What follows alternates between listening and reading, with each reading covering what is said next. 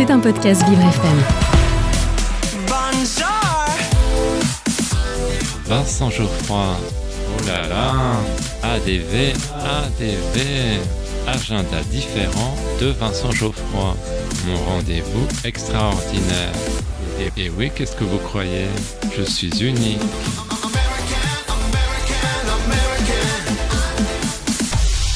J'ai un secret pour vous. Aujourd'hui, dans mon agenda différent, je vous parle du roman Vis-à-vis. Mais chut, ne le répétez à personne. Il s'agit d'un ouvrage de Laure Gombeau. Celle-ci explore l'intimité de personnages qui ont peur des autres ou d'eux-mêmes. L'action se déroule de nos jours, rue de la Petite Pierre. Un homme et une femme s'épient derrière leur fenêtre. Une complicité va naître de cette relation virtuelle. On découvre successivement le point de vue de cet homme et de cette femme. Victor a honte d'être voyeur.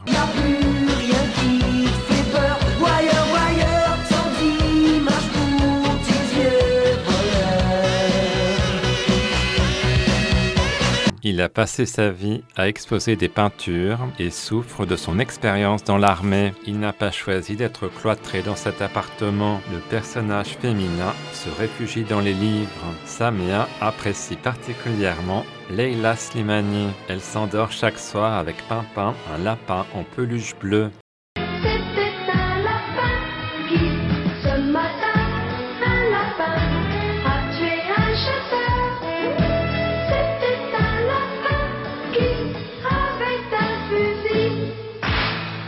12 fuit un passé douloureux car elle a perdu un enfant qui est tombé dans un puits. Elle peut compter sur l'aide de sa sœur Jasmine. Victor voit cette femme comme une solution à ses problèmes. On peut lire cette phrase. Elle seule a le pouvoir d'anéantir mes champs de bataille. Ses cris, ce sang et cette peur de mourir. Jasmine propose à Victor de livrer des provisions à sa sœur. Il en profite pour lui apporter des livres et le charme va opérer. Lorsqu'ils se rencontrent, tous les deux sont tétanisés. Il reste à l'homme à avouer qu'il est le voisin sur lequel elle fantasme. Mais Samia part précipitamment à Biarritz. Vis-à-vis de Laure Gombeau est paru au souffle littéraire.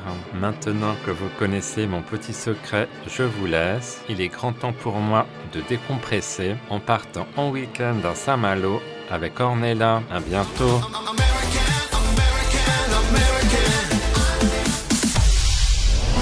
C'était un podcast Vivre FM.